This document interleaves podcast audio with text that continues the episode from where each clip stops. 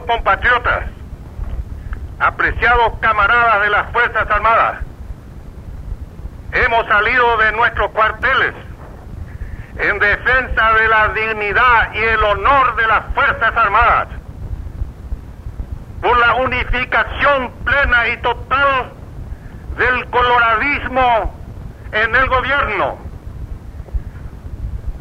por la iniciación de la democratización del Paraguay,